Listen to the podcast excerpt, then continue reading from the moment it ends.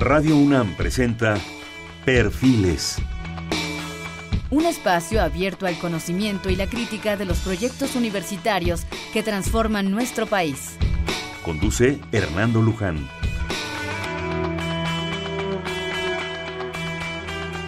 Ay, verdaderamente. Buenas noches, estamos en Perfiles, un espacio en, don- en donde conversar con las mujeres y los hombres que día a día forjan nuestra universidad. En esta ocasión tenemos el gusto de hacer un programa con el Instituto de Investigaciones Filológicas y con la Coordinación de Humanidades de la UNAM. Para ello está con nosotros el doctor Juan Nadal Palazón. El doctor Nadal es doctor en Filología por la Universidad de Salamanca en España, maestro en Lingüística Hispánica y licenciado en Ciencias de la Comunicación por la UNAM, investigador en el Instituto de Investigaciones Filológicas de la UNAM y profesor en las Facultades de Filosofía y Letras y de Ciencias Políticas y Sociales de la misma universidad. La Universidad de Salamanca lo condecoró con el Premio Extraordinario de Doctorado. La UNAM, por su parte, le ha otorgado las medallas Gavino Barreda y Alfonso Caso al mérito universitario y ha sido galardonado por el Consejo Nacional para la Enseñanza y la Investigación de las Ciencias de la Comunicación con el primer lugar de su premio nacional, así como con su premio especial en periodismo escrito. También ha sido distinguido por el Centro de Lingüística Aplicada del Ministerio de Ciencia, Tecnología y Medio Ambiente de Cuba autor de cuatro libros, 21 capítulos, ponencias, eh, ha realizado foros académicos en diversos países. Lo voy a sintetizar, Juan, si me permites, porque lo importante es que platiquemos.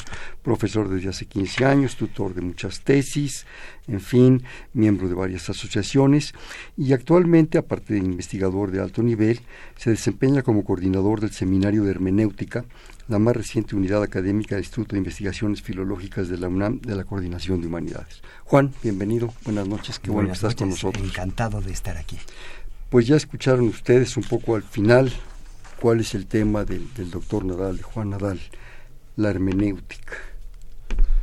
A ver, Juan, ¿qué es la hermenéutica? Platícanos. Empecemos por el principio, como debe empezarse siempre. Bueno, eh, hermenéutica es una palabra eh, ambigua que puede significar muchas cosas. Eh, en principio significa interpretación. Y, Perdón, eh, ¿raíces griegas? sí, sí, sí, sí. Eh, la raíz es, eh, bueno, del dios Hermes. Eh, que es eh, el, el dios eh, griego de la ubicuidad, de que estaba en todos lados, vaya. eh, De que- los símbolos. De los símbolos también. En el... eh, en la eh, mitología romana se llamaba Mercurio y eh, tenía unos zapatos con alas porque iba a todos lados. ¿no? Hecho la mocha a todos. Exacto. Eh, entonces, bueno, pues eh, eh, su etimología es esa, pero significa interpretación. Es, el- se ha dicho, el arte y la ciencia de la interpretación. Pero digo que es ambiguo porque puede ser o bien eh, la práctica de la interpretación, o sea, el interpretar textos, los textos pueden ser tanto escritos como orales, pero también eh, es, eh, a menudo se entiende por hermenéutica, una rama de la filosofía. ¿no? La, eh, la rama de- que se dedica a filosofar sobre la interpretación, a filosofar, o sea, a eh, reflexionar en abstracto sobre eh, la interpretación, qué es interpretar, cómo se interpreta, eh, qué incide en la interpretación, etcétera. Entonces, hermenéutica es ambas cosas. Por un lado, la filosofía, la rama de la filosofía que reflexiona sobre la interpretación en abstracto y por otro lado también es la interpretación misma. Eh, De repente, ahorita que decías de, de, Hermes o de Mercurio, eh, yo no sé si estoy diciendo una barbaridad, si no me corriges con toda la confianza del mundo. Eh, ¿Tiene esto algo que ver con esa tradición esotérica de Hermes Trismegisto y toda la interpretación de los símbolos antiguos? ¿Hay algo ahí de eso? Bueno, eh, por supuesto. De la Eh, alquimia, de las catedrales. eh, de- claro, claro, Sí, es claro, todo un claro. mundo extraordinario que, que se interpreta. que no se da así nada más. Claro, claro.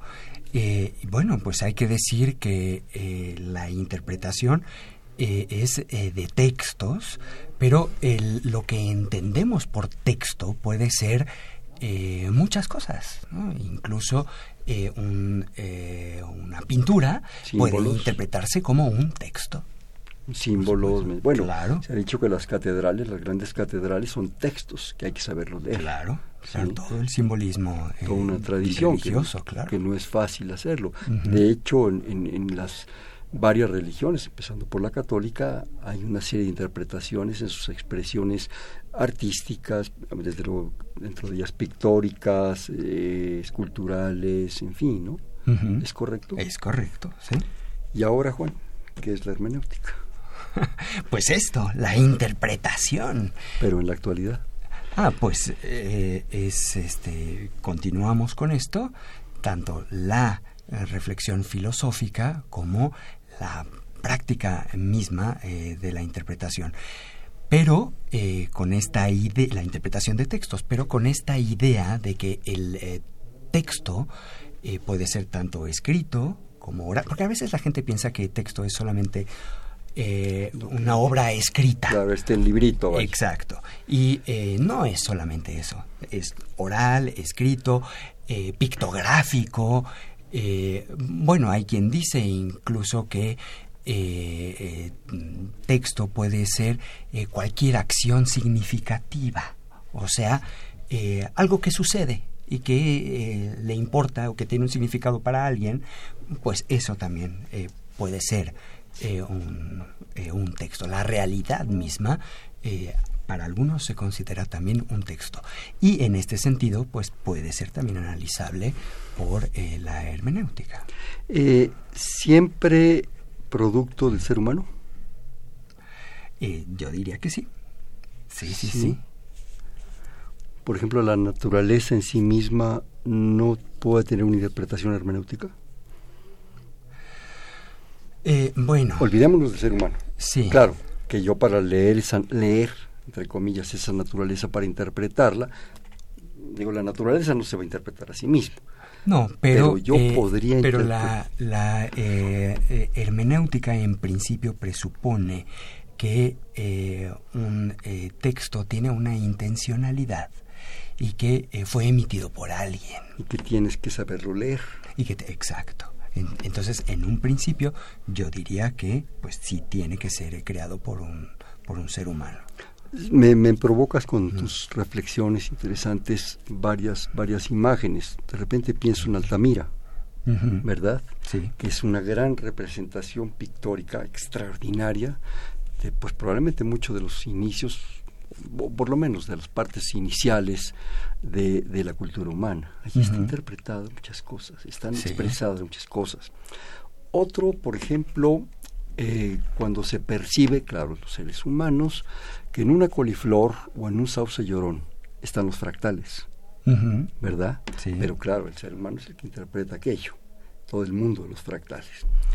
Y bueno, por último, me hiciste recordar a un gran maestro mío, un día me paró en medio del Pedregal, ahí en la ciudad universitaria, y me preguntó, ¿qué te dice la naturaleza? Porque íbamos a hacer un gran proyecto, una exposición. ¿Qué te dice la naturaleza? Y dábamos la vuelta ahí sobre una piedra, ¿no? Y empezamos a sacar información. Y la conclusión que después se expresó en este proyecto era que en la naturaleza existe unidad, diversidad, continuidad y cambio. ¿sí? La naturaleza es única, ¿sí? es diversa, tiene continuidad, porque si no, no implicaría la evolución, y tiene cambio como consecuencia de la evolución. Eso nos decía la naturaleza. ¿Es correcto? Bueno, sí, sí, sí. Por supuesto que sí, yo creo que sí. Eh, Pero se necesita un ser humano que lo interprete. Un, ser humano que lo interprete. claro, que, signifique algo para alguien, que sea eh, significativo para, para una persona, para un intérprete. A ver, ahora platícanos, tú originalmente nos decías aquí, estudiaste periodismo. Sí. Platícanos esa historia que me acabas de contar allá afuera, porque es muy interesante. Bueno, pues eh, yo eh, salía de la prepa y eh, decidí estudiar periodismo o ciencias de la comunicación, más propiamente dicho. ¿Tenías mucho interés en la comunicación? no, tenía interés en el periodismo. porque, bueno, pues yo sabía o intuía que, que la gente esté enterada de lo que ocurre en, su entorno, pues eh, puede ser importante para el desarrollo de, una eh, sociedad. Y eh, entré con esa idea a estudiar ciencias de la comunicación, que en esa primera generación del Plan 97 eh, incluía por primera vez eh, opciones terminales. Una de ellas era periodismo. Y yo desde el principio sabía que iba para periodismo. Perdón, entraste a la Facultad de Ciencias Políticas. A la Facultad de Ciencias Políticas y Sociales, sí.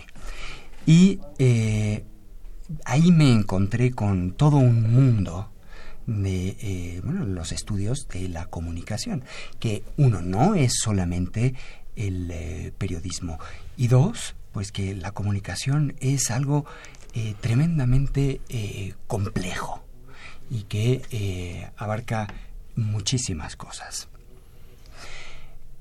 Total, que me pongo a hacer mi tesis de licenciatura, elegí como tema o como objeto de estudio los primeros relatos periodísticos de Gabriel García Márquez. O sea, tú ya ibas sobre periodismo, sobre sí, sí, sí, sí, por supuesto, desde el principio.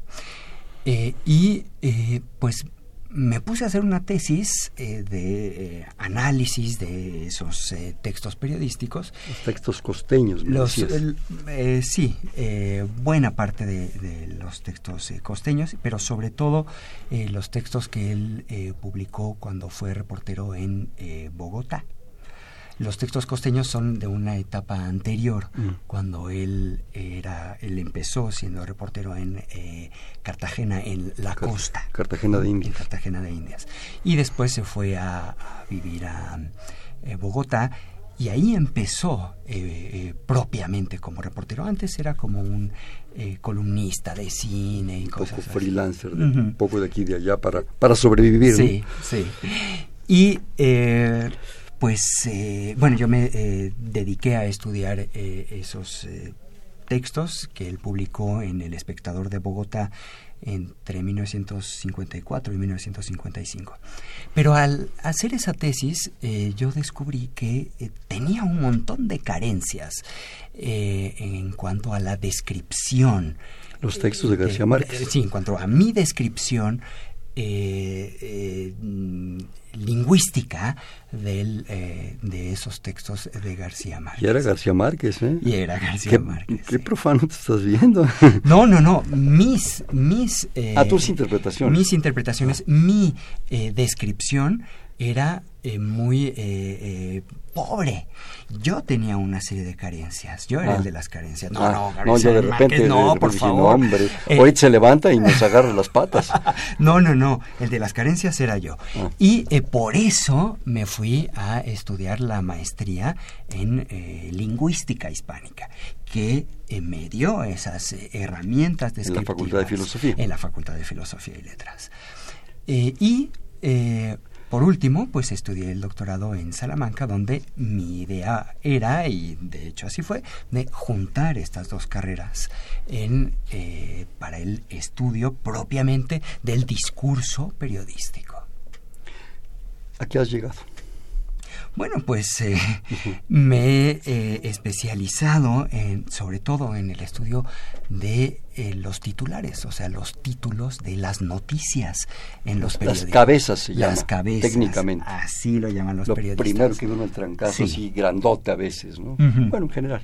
Y bueno, me he dedicado ya pues, desde hace pues, más de 10 años a estudiar los titulares. Mm sobre todo los titulares, y eh, básicamente el discurso ajeno, o sea, eh, de qué manera eh, los periodistas en los titulares aluden o representan las palabras de otras personas. Porque sucede que eh, más del 60% de las noticias se origina en declaraciones de otras personas. El presidente dijo, que el, ministro, opinó. opinó, que el otro le contestó, que no sé qué todo, eh, eh, una conferencia de prensa de alguien, el 60% de las noticias se origina en declaraciones. Y eh, yo me he dedicado básicamente a estudiar esos mecanismos que se utilizan en la prensa y básicamente en la formulación de los titulares. Con estas cosas que nos estás platicando, de repente me provocas dos, dos imágenes. Una, que como diría San Pablo, los caminos de Dios son insondables, ¿verdad? Sí. Cuando se da el trancazo en camino a Damasco, ¿no? Empiezas en el periodismo y terminas en la filología, en la hermenéutica. Sí. Qué privilegio que en un momento dado el ser humano pueda diversificarse y abrirse esos caminos de Damasco independientemente del trancazo que se pueda mudar. Pero es muy interesante. Y lo digo porque tengo la esperanza que, como siempre en este programa, nos escuchen muchos jóvenes que entiendan que de repente uno mismo tiene que abrirse esos caminos y a veces te los ponen enfrente. ¿sí? La diversidad en el trabajo, en los estudios, en las oportunidades que te da la propia Universidad Nacional son insondables y hay que agarrarlos.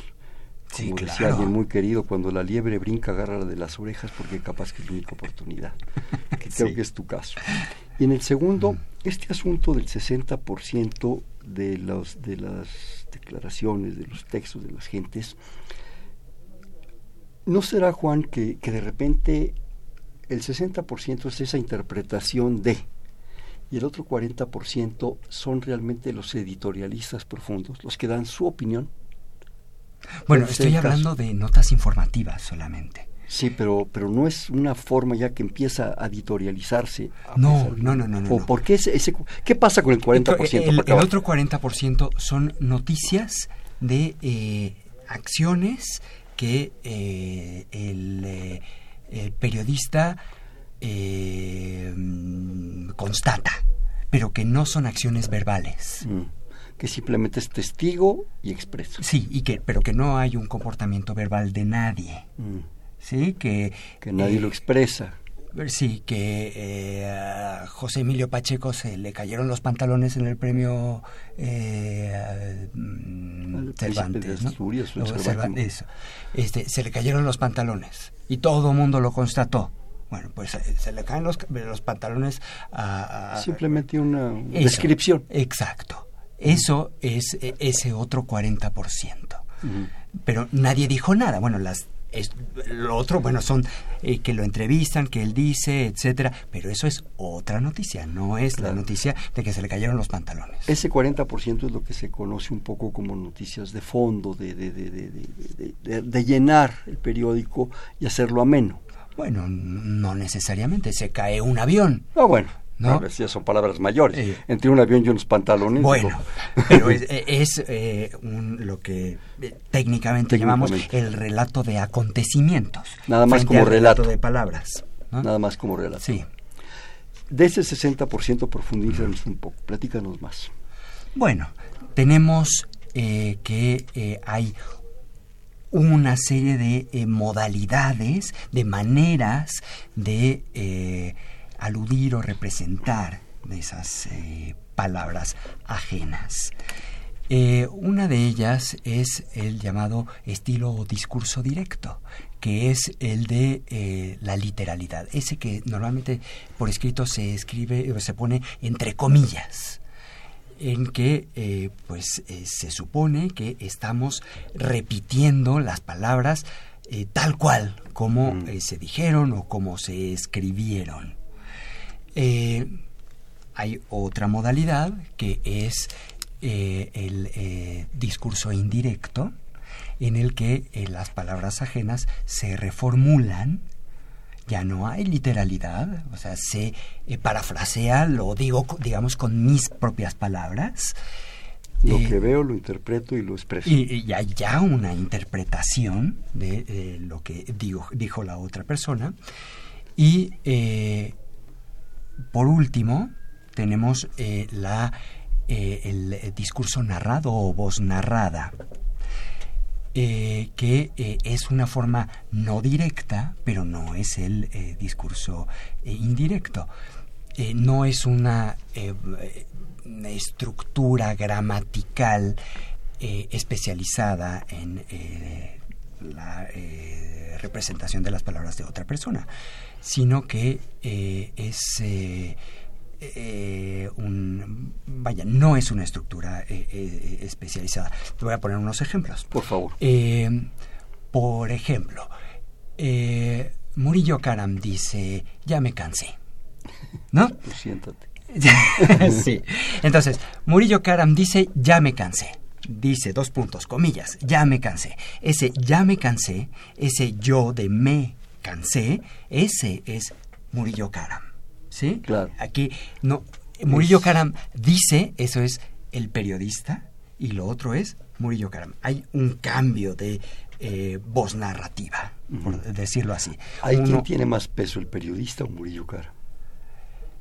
Siempre el que tiene más peso es el periodista, porque él es el que controla de dónde a dónde habla mm. Murillo Karam.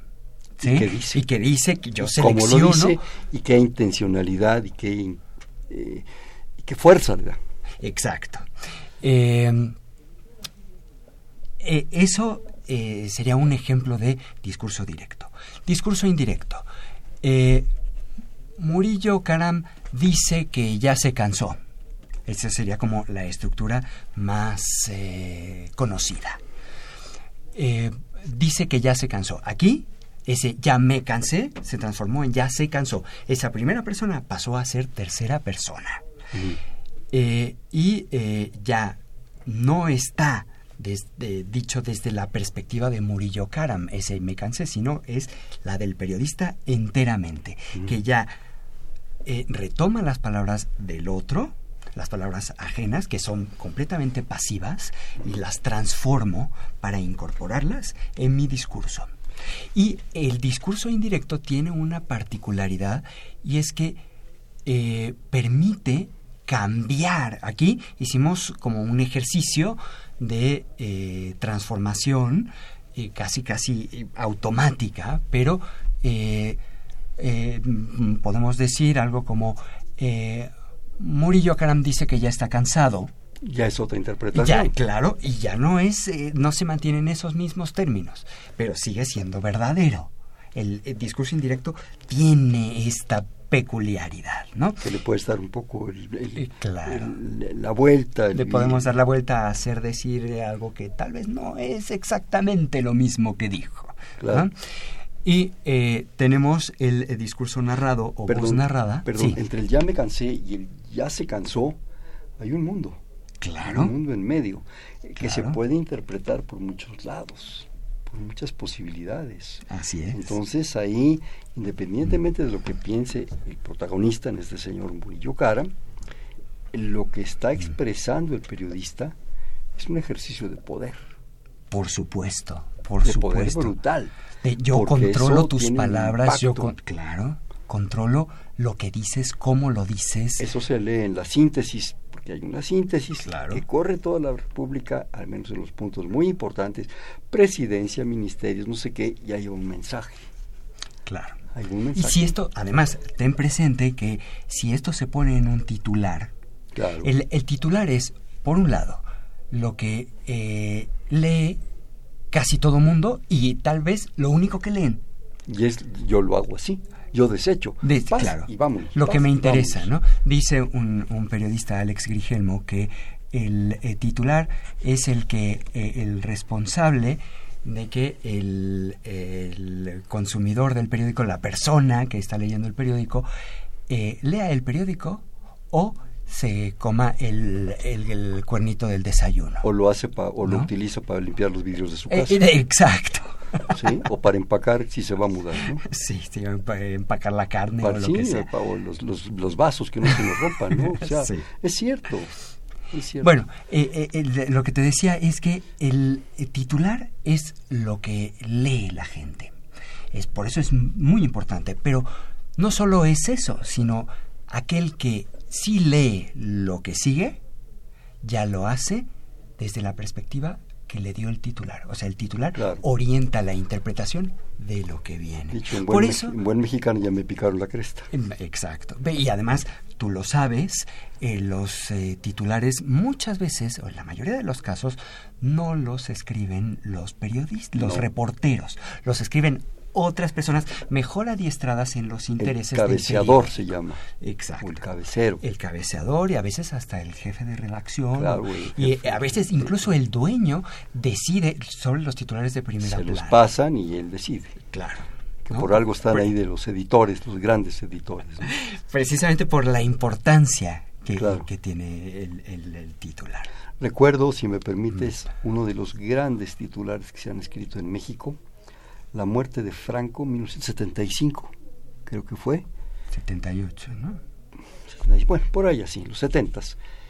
Eh, no sé, no recuerdo si fue las últimas noticias de que se ha hecho la segunda edición, porque fue, nos llegó a nosotros en la tarde, era casi media plana y decía ya, Ya. ya, así entre, entre signos de admiración, ya. Pero además, fíjate, como eso también es un discurso ajeno, porque eh, ese ya lo dijo alguien. O sea, el, el, eh, Claro. periodista de aquí eh, no constató eso. No, no. Eso alguien lo dijo, alguien de... France Press o por AP o Exacto. por Y a, y a Franz Press se lo dijo alguien Claro. cercano a Franco. O tal vez el gobierno. Ya salió la bandera o- negra en el palacio algo, y sí. se acabó.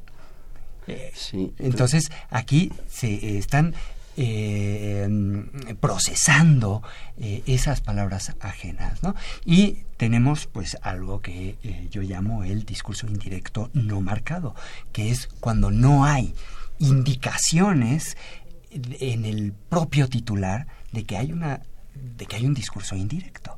Por ejemplo, si yo digo el Murillo Karam dice que ya se cansó, ese Murillo Karam dice que es la marca de que lo que viene es algo, una reformulación de algo que dijo otra persona. Y que ya le da validez porque lo dijo él. Claro, claro. Pero eh, si eh, eh, yo no digo eso, sino Franco murió, O ya. o, o ya, ¿no? Y lo demás se sobreentiende, pues tenemos eso mismo. O sea, alguien dijo que ya se murió, pero no le pongo yo la marca. Claro, yo, yo fui testigo, vi el cadáver o lo que sea. ¿no? Y esto es algo muy frecuente en eh, los casos de eh, que las fuentes son fuentes gubernamentales de muy alta jerarquía. Oficiales. Sí. Los, los, este, ¿cómo le llaman? Las oficinas de comunicación social. Sí, cuando es lo dan ya por hecho muchas veces con verbos a futuro, ¿no? El periodista se está comprometiendo con que algo va a suceder cuando pues es eh, simplemente una declaración de el algo. riesgo de la fuente. Claro. Que la fuente sea verídica. Claro. Ahorita que dices de las comillas en Karim, en Murillo Karam dice o dijo, en fin, y en el ejemplo que yo me permito ponerte de ya, con admiraciones, Sí. la puntuación implica un discurso también. Por supuesto que la y un puntuación discurso brutal, si eh, lo eh, sabemos, con- si lo conocemos y lo entendemos, comillas, admiraciones, interrogaciones, que son los, son más que símbolos abstractos en el fondo. Digo, Mm. una interrogación no me dice nada como, como bicho, pero me está diciendo mucho. ¿Sí? Claro, es dentro, una simbología dentro de un contexto Claro. ya nos, los está, nos está diciendo muchísimas Sí, no, cosas, no, claro que no sí. tiene ninguna de las vocales ni de las consonantes, pero te está dando un contexto diferente, Sí, ¿verdad? por supuesto, Es- por es- supuesto. Es impresionante, ¿no? Sí. Otro, otro recuerdo, si me permites. Sí, 2 de octubre del 68. sí. Bueno, fue el momento, uno de los momentos críticos del México moderno, que todavía muchas cosas no se aclaran. En ese momento, en el Excelsior, hacía probablemente yo creo que de las mejores caricaturas del México moderno, las de la, Revolución aparte, y las de toda la historia de México, porque ha habido grandes caricaturistas y sigue habiéndolos. Eh, dibujaba, Abel- dibujaba y hacía editorial Abel Quesada, porque no solo era el dibujito, era lo que el tipo te decía. Sí, Sí, los, los textos eran... No, no, no. El cartón de Abel Quesada del 3 de octubre de Excelsior probablemente y yo lo he leído en algunos casos, ¿verdad? Sin ser especialista como tú, está considerado una de las grandes caricaturas del mundo. No dice nada y todo el cartón es negro. Claro. No hay una palabra, creo que nada más, no recuerdo bien, 2 de octubre. Pero el título que es 2 de octubre. Creo que sí, todo negro. Sí, luto, ¿no? Luto. Sí. O sea, su sección, que era, creo que era un cuarto de página, no recuerdo, un octavo de página, no, era grande, si tú las has de haber visto. todo está negro. Y la gente se fue de espaldas. Sin decir nada, sin decir comillas, ni palabras, ni, ni, me dijo, ni le di, nada. Ese es un editorial de un periódico completo. Claro, claro. Bueno, es de todo eh, eh, eh, la carga semántica, de significado e ideológica del color negro. Sí, sí, ¿no? Porque es simplemente que además que es el color del luto, de la muerte. Siempre y cuando sea en una cultura. Y claro, en nuestra cultura. Porque en Japón el luto es blanco. ¿sí? Entonces, pero en nuestra cultura occidental judeocristiana estamos en. Claro, es que eso es algo muy importante en la hermenéutica, en el análisis del discurso, el contexto el contexto cultural, el contexto de enunciación. Eh, un eh, texto se emite en una situación, en un contexto, en una cultura, y es eh, mm, imprescindible situarlo en, en, ese contexto. Algo que Lotman llama, un autor de la antigua Unión Soviética, de Estonia, llama la semiosfera o semiosfera, o sea, la esfera semiótica, de la esfera del eh, desde la cual se interpreta o se da, el, eh, se le asigna significado a algo. El significado y significante Eso es Alguna vez me atreví a leer a Chomsky y algunas gentes de estas, pero bueno. Oye, ¿me permites hacer un corte, Juan, por favor? Estábamos en Perfiles, un espacio en donde conversar con las mujeres y los hombres que día a día forjan nuestra universidad. Estamos en un programa más de la Coordinación de Humanidades y el Instituto de Investigaciones Filológicas de la UNAM, platicando, pues yo, yo muy a gusto con el doctor Juan Nadal Palazón, en el 55 36 89 89. Te repito, 55 36 89 89.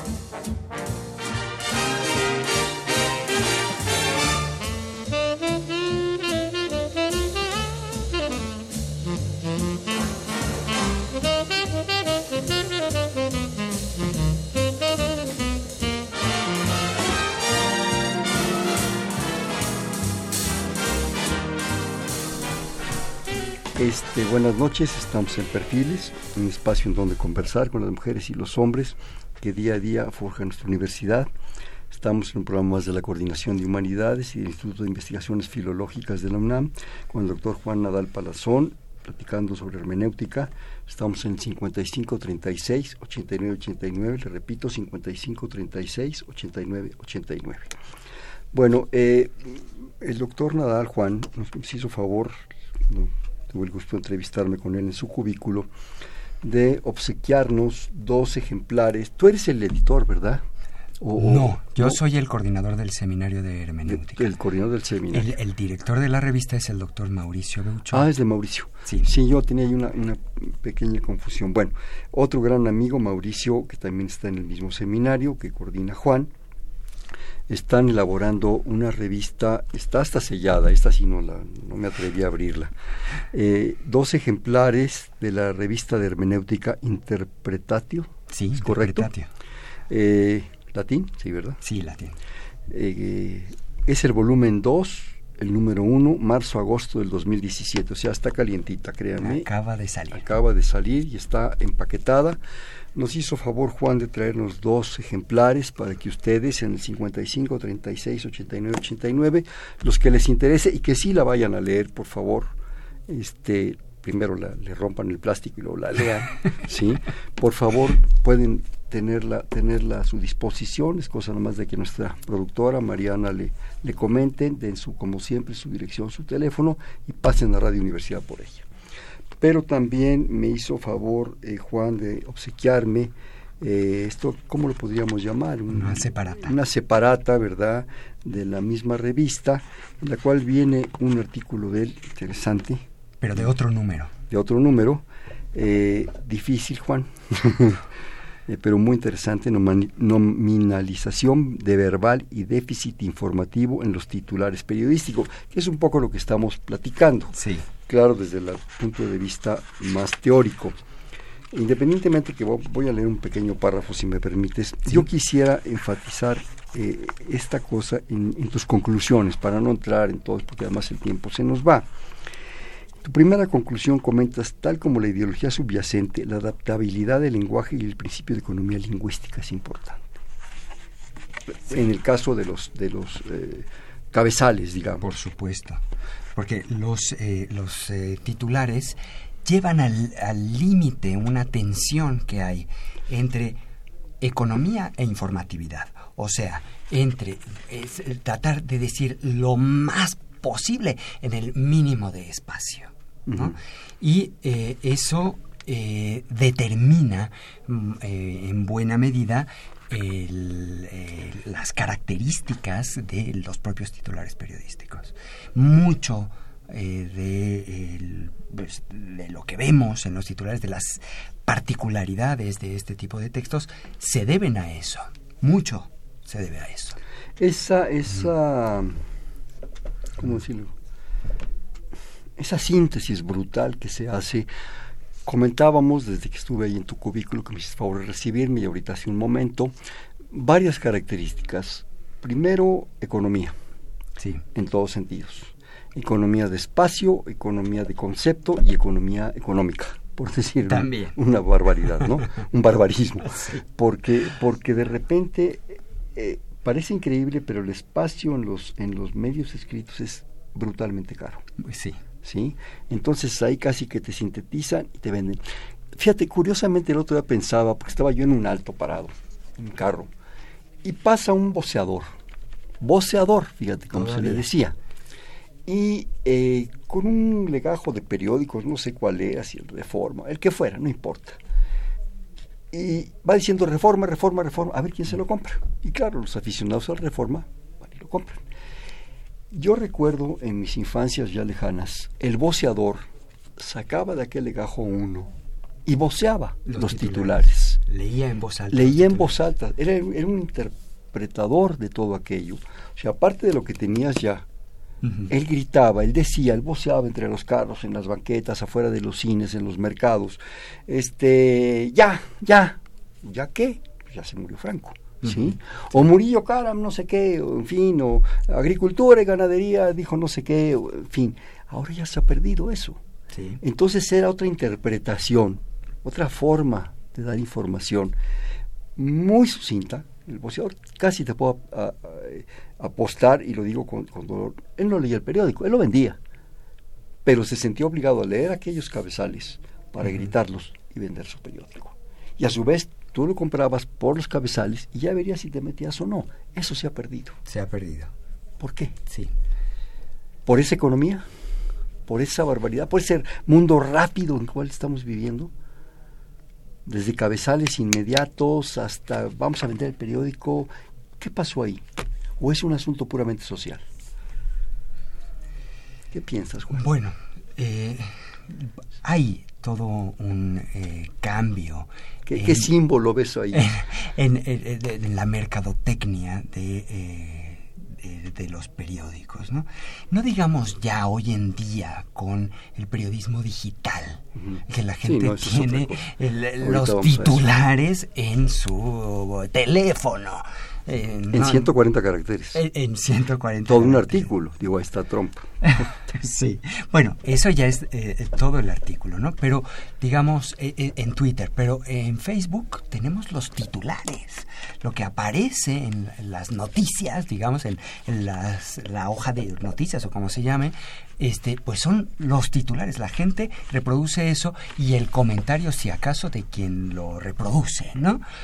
Eh, y eh, bueno, pues mm, ya desde hace años se está eh, viendo un cambio eh, brutal en el- la mercadotecnia de las noticias, que recordemos que no son más que, a fin de cuentas, una mercancía que hay que vender y hay que promocionar.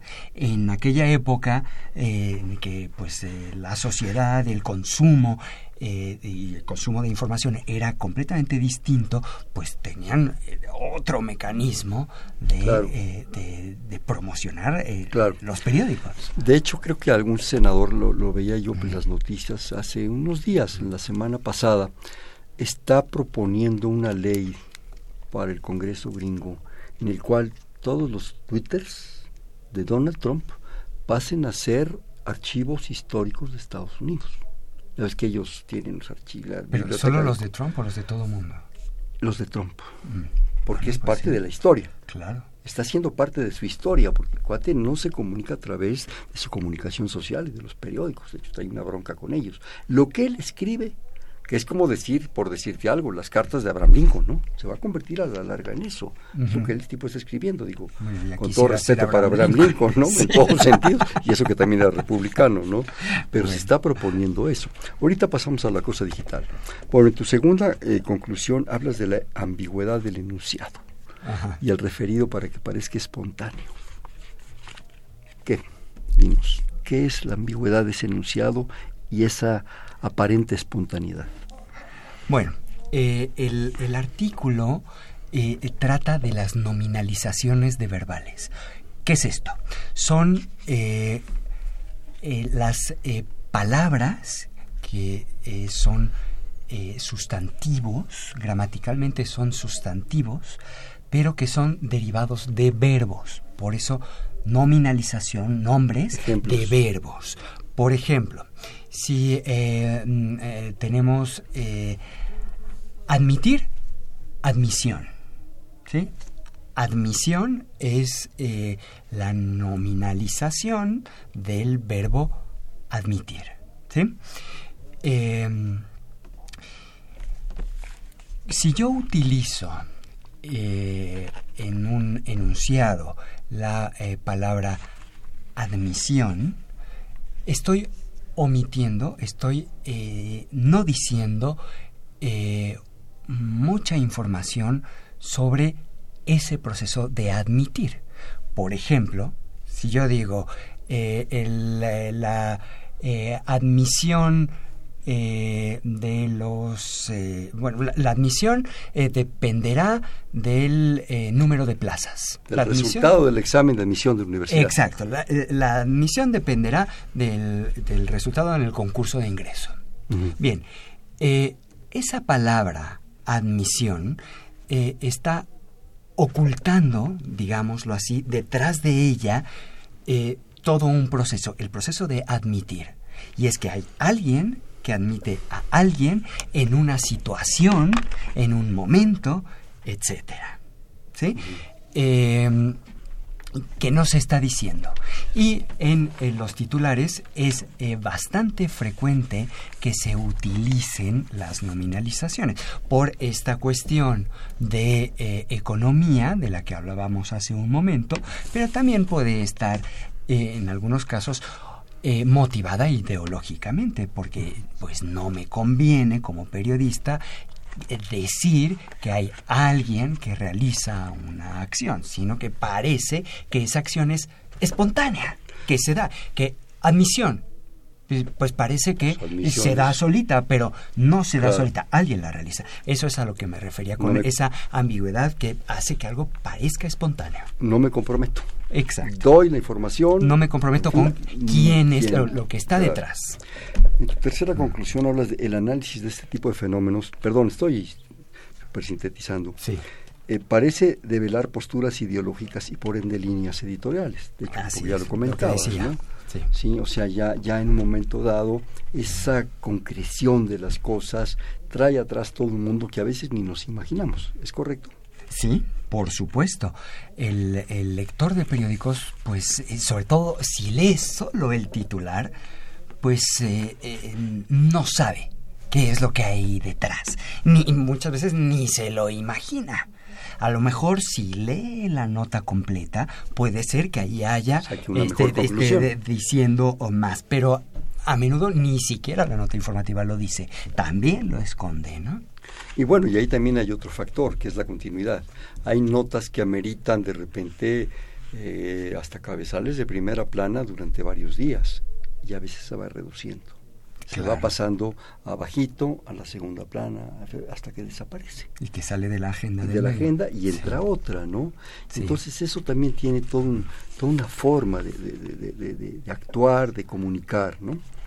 Y bueno, por último, en tu cuarta, en tu cuarta conclusión, dices primero, los periodistas interpretan la realidad, la fragmentan y la presentan en periodos y en unidades normalmente completas e independientes. Que es un poco lo que estás diciendo, es paz. Murillo Caram, paz. ¿no? Este, el examen de admisión de la UNAM, Sí, sí, es que la realidad es un continuo y el periodismo la fragmenta, la pone en eh, pedacitos que eh, muchas veces aparecen como eh, inconexos unos de otros. Y en el periódico nos los presenta por temática, la sección de espectáculos, la sección de deportes, a eso. Claro. Y yo creo que hay noticias, Juan, que en un momento dado, hasta, ¿cómo decirlo? a propósito se dan así para que tú adquieras el periódico de mañana, para ver la continuidad. claro. claro, ¿verdad? Cosas trascendentales, por decirte algo, este, las elecciones de Estados Unidos, eh, las elecciones del Estado de México, claro, te dan. Está en duda el resultado. mañana, a ver qué pasó. qué pasó. Si, el IFE ya se pronunció, ¿verdad? Oye, ¿me permites rápidamente, pues se nos va el tiempo? Josefina Cruz de Whisky Lucan, que además se lleva una de las revistas. Muchísimas gracias por su interés. Felicidades al programa, es muy interesante la cuestión de la interpretación. Hilda de San Román, de Toluca, Quiero mandar un saludo y felicitación al entrevistado. Muchas eh, veces con los encabezados podemos manipular la información. Muy interesante tema. Pues aquí nuestro invitado, señor San Román. Este Dulce María de Alvarado, perdón, de Benito Juárez. Felicidades al programa. ¿Podría el doctor explicar para nosotros, los mortales, qué es significado y significante? ¿Qué es significado y significante? Bueno, pues eh, Ferdinand de Saussure que eh, fue un eh, lingüista eh, suizo, mm, se considera el padre de la semiología, que es el estudio del signo. Él, llamó signo a las mm, partes de que se compone un discurso, digamos, por ejemplo, las palabras. Eh, el ejemplo que pone es el de eh, árbol. Árbol eh, se compone, como todos los signos, dice Saussure, de un significado y un significante. El significante es, nos dice Saussure, la huella sonora, o sea, el poner el, fonema A junto al fonema R, junto al fonema B, junto al A, R, B, O, L, árbol. Eso es el significante. Y el significado es el eh, concepto al que eso alude. propiamente ya el, eh, a la planta, ¿no? Al, eh, ser árbol, ¿no? con ramas, con eso es el, el significante. Significado y significado. No quisiera también pasar eh, desapercibido el asunto de lo digital, de lo moderno, de los telefonitos, de los tweets y de todo eso. Si en el periódico, y déjenme decirles que para hacer esta, pues breve separata, pero muy intensa, muy con mucha carne, digamos. Eh, Juan, analizaste dos mil y cuántos cabezales, dos mil. Sí, este, un mundo. Sí. Un mundo de cabezales, lo dices al principio, no tengo aquí el, el dato, en fin, fue un mundo de, de, de, trabajo. 2.300. Algo así, no, no, recuerdo, por aquí lo marqué.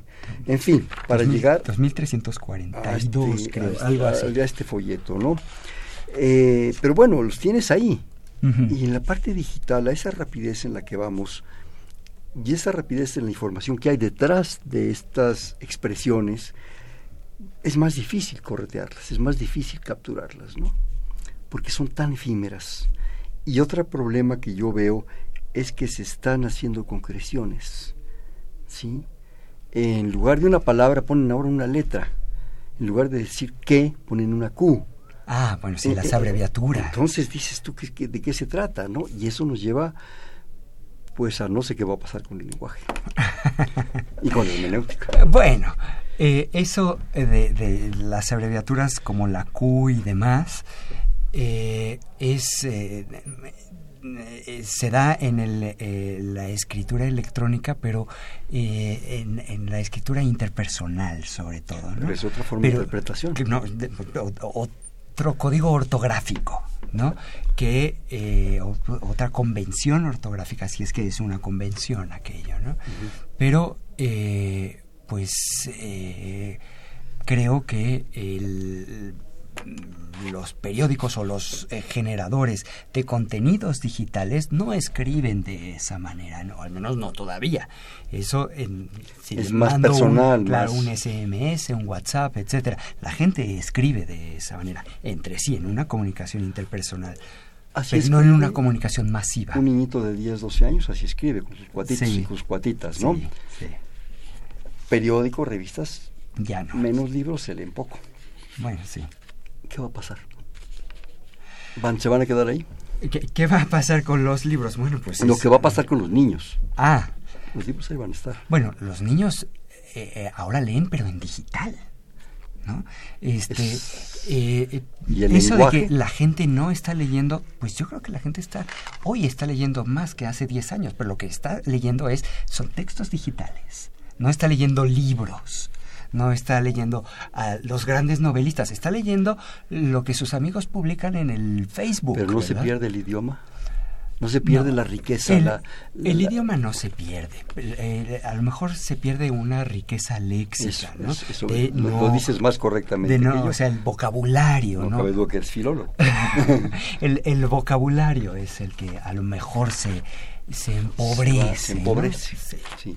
Oye, Hilda de San Román nuevamente de Toluca. Si queda tiempo, el doctor podría explicar de dónde son las raíces de la expresión ok, ok, cuál es el origen. Alguna vez me enteré, pero no recuerdo, es una cosa que sucedió en algún hecho, no recuerdo. Sí, San Román, este, es, es también eh, una, una eh, abreviatura eh, eh, que son eh, dos siglas, la palabra O significa una cosa, la palabra K significa otra, pero no recuerdo exactamente. Vamos a tratar de averiguar, si te parece, me lo mandas o yo te, lo averiguar. ¿Cómo no? Sí, yo quisiera, si, San Román, ¿cómo si me permites, Juan, de, de, tu, de tu separata, leer un fragmento que me dejó sorprendido y pedí a gritos un hermenéutico. dice, dice el doctor Nadal en la página 126 de su separata, que creo que está aquí en, en, la, revista, ¿verdad? No, este es de otro número. Ah, es de otro. Dice, el efecto de ambigüedad en la nominalización de acciones se debe a la habitual pérdida de argumentos y circunstancias, a la vez que de tiempo, aspecto, modo y modalidad verbales. El uso de esta metáfora gramatical apunta a un texto que, además de ambiguo, es estático al convertir un proceso verbal en sustantivo. Es decir, al mostrar una acción como si fuera un objeto. La relación entre procesos y participantes se muestra inmóvil. Sin duda estas propiedades son aprovechadas por los redactores de titulares para restar importancia a los agentes que por lo general desempeñan una función subjetiva y por tanto cardinal en la estructura profunda del enunciado. esotérico, Juan? No, está clarísimo. para ti, pero para el común de los mortales, Dios nos libre. Yo casi, casi que, que, bueno, dije, ¿qué onda, no? Ya, No, te, ya te iba yo a hablar a las 3 de la mañana cuando lo estaba yo leyendo. Corría el de la Real Academia y me dijeron, no, no sabemos. No, este es eh, un poco lo que estaba diciendo. Necesitas hermenéutica para interpretarlo. No, bueno, claro que se necesita Claro. hermenéutica, pero para interpretar cualquier cosa. Claro. Este, eh, lo que eh, eh, intentaba decir ahí es... Lo que intentaba decir, fíjate lo que estás que, diciendo. este, no, pues si no está tan claro es que pues, no está bien dicho. No, ¿verdad? está dicho para pares. este que eh, lo que comentábamos hace un momento que eh, una nominalización eh, de, de- de verbal pues es la transformación de un verbo y por tanto de toda una oración en un sustantivo y al hacer esta transformación y al eh, incorporar en, mi discurso una eh, e- esa nominalización, pues se pierde toda la información de esa oración que eh, condensé en una palabra, ¿no? Eh, por lo que decíamos, eh, de eh, admisión. Pues yo, universidad, los admito a ustedes. Este, Pero ¿quién está admitido? Pues, los, sabe. los admito eh, en, en tal fecha, en este, en tal situación, en un examen de tal tipo. tal- to- toda esa información se pierde en detrás de un- una palabra admisión, ¿no? De la admisión dependerá del número de plazas. Pero fíjate cómo, ta- Por qué sabroso nos lo explicaste aquí. Bueno, no, porque- bueno, pues es que es, es parte del asunto de los valores, de los niveles, de los sistemas. Esto está dirigido a académicos, Sí, a un seminario. sí, así Y es. eso nos lleva entonces a que de repente hay muchos niveles para la información y para la interpretación. ¿sí? Juan, se nos acaba el tiempo, cosa que me da mucha tristeza. Bueno. ¿Alguna breve conclusión? Bueno, pues eh, como eh, decía eh, una de las personas eh, que llamaron, eh, pues los eh, mm, encabezados, los titulares, eh, eh, pues eh, muchas veces dice eh, San Román, muchas veces los encabezados, con los encabezados podemos manipular la información. Me parece que esta radio escucha entendió perfectamente lo que estaba tratando de decir, lo que a lo que me he dedicado desde hace mucho tiempo, que la redacción de los titulares eh, pues eh, lleva detrás eh, todo un proceso pues ideológico en el que pues las las las los medios pues manipulan o eh, nos dan una información que en este caso pues puede ser incompleta. Claro, señora San Román, felicidades, usted sí entendió la hermenéutica de veras. Bueno, y le agradecemos la- a Juan también su explicación. periodística. Rapidísimamente, un bote pronto. Una palabra y me contestas. Lenguaje, Pues lo que usamos eh, todo hermeneu- el tiempo. hermenéutica, Interpretación. interpretación, Pues el eh, eh, develar el sentido de un texto. Bien, este fue Perfil, es un espacio en donde conversar con las mujeres y los hombres que día a día forjan nuestra universidad. Estuvo con nosotros el doctor Juan Nadal, Juan Nadal Palanzón del Instituto de Investigaciones Filológicas. Juan, muchísimas gracias por tu Encantado de presencia. estar aquí. En la coordinación la doctora Silvia Torres, en la producción Mariana Mondragón García, en los controles Humberto Sánchez Castrejón, en la conducción Hernando Luján. Perfil es un espacio en donde conversar con las mujeres y los hombres que día a día forjan nuestra universidad. Gracias, buenas noches. Perfiles.